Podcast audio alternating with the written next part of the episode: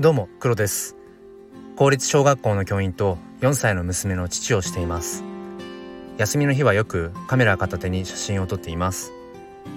このチャンネルは切り取った日常の一コマからより良い明日への鍵を 噛んだ、えー、探していくチャンネルです、えー、本日もよろしくお願いします。えっ、ー、といつもは朝6時頃にあの配信をしているんですけれども今日はあの、まあ、毎週土曜日か日曜日の朝に、えー、クラブハウスで、えー、子育てや教育について喋、えー、っています、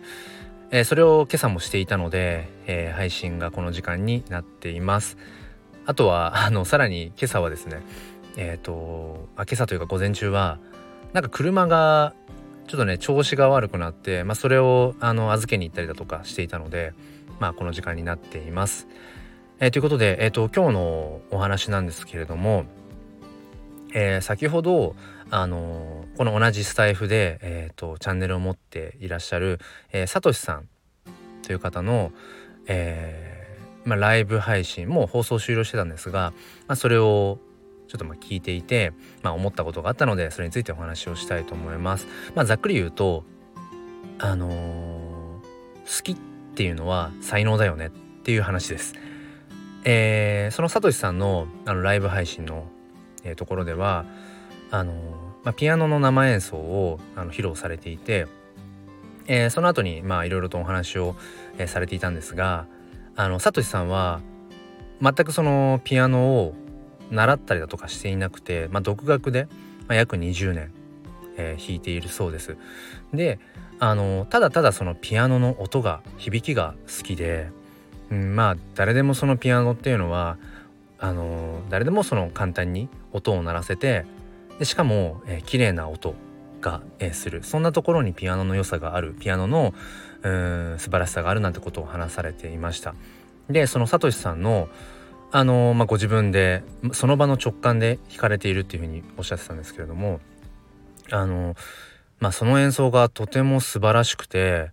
あの、まあ、ご本人もねあのおっしゃってたんですがあの特にその、うんまあ、いわゆるその難しいテクニック的なこととか、うん、複雑なあの和音を、えー、鳴らしているとかっていうわけではないんですがあのすごくこう伝わってくるものがあるんですよね。でご本人もおっしゃっていたようなそのピアノの響きの持つ良さっていうのかなそれが本当にそのままダイレクトに伝わってきてあこれを独学で、あの、演奏しかもその場で、まあ、左手はなんかこう4つぐらいの和音を繰り返しているっていうふうにおっしゃっててで右手のメロディーは、まあ、その時に思いついたように弾いているっておっしゃってたんですけどそれってできるのってなかなかその簡単ではないんですよね。僕もあのピアノをまあ、ちっちゃい時からずっとやっているので、えー、分かるんですが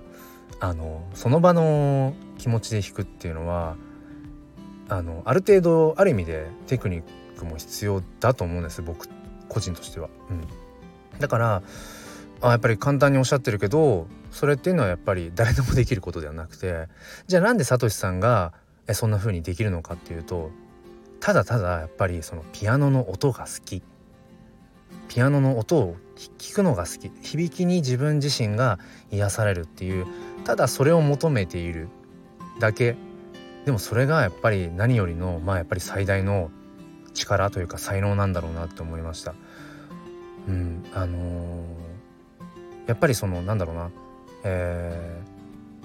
ー、なんかいろいろ頭で考えちゃってこうテクニックとか知識とか理論とかもちろんそういうものをねあの蓄えた上であの演奏をした時の深みとかっていうものももちろんあると思うんですけどただただ好きだからっていう風に、えー、やられている方ってなんだろう時にそういうテクニックとか理論とか知識っていうものをもう度外視して訴えかけてくるものっていうのがあるんですよね。それはもうそういうピアノとかに限らず何でもそうだと思うんですけどでしかも面白いなと思ったのがそのサトシさんのピアノの生演奏を聞いていてあの全然何もそういうテクニックとか、うん、なんか何か習ったりとかしてないとおっしゃってるんですがところどころで、まあ、ちょっとこう理論的な話になると部分転調してたりするんですよ。転調っていうのは要するに例えば「ドレミファソラシド」っていうものをごめんなさいこれ今絶対音感ではないのでちょっとずれてるかもしれないけどそれがえっ、ー、とドレミファソラシドってこうちょっとこうなんだあのドレミファソラシドの、えーと、音階がそのまま移動する移動ドなんて言ったりするんですけどドの位置が絶対的なドじゃなくて移動して。部分的にそういう風に なんだろうメロディーが展開してたりとかしてあの、作曲のテクニックとかの一つなんですよね。部分的に転調する。うん、でもそういうことをなんか多分サトシさんはあんまり深く考えず感覚でやってるんですよね。きっと。ごめんなさい。ちょっとねサトシさんと直接お話ししてないから分かんないですけど。だからなんだろう時にやっぱりその感覚だけであのただただ楽しいからただただ没頭して何かに取り組むってすごい力だなってやっぱり一番の才能だなっていうふうに改めて感じました。あのこの言葉よく使ってるんですけど好きこそものの上手なれっていうのはもう本当にその通りだなって、えー、思います。あのー、今日はねそんなさとしさんの演奏を聞いて改めてそういった何かを好き何かに夢中になれるっていうのはやっぱり一番の才能だよなって思いました。なのでそんなこう夢中になれることあのー、自分のこの好きなことっていうのをやっぱりたくさん、うん、持っているっていうのはやっぱり人生が豊かになっていくななんていうふうに改めて感じました。そしてあの僕は小学校の教員をしているのでそういう感覚をたくさん子どもたちにうん芽生え芽生えさせるっていうとちょっとおこがましいな。子どもたちが自然とそういうのが芽生えるような、えーと、きっかけを、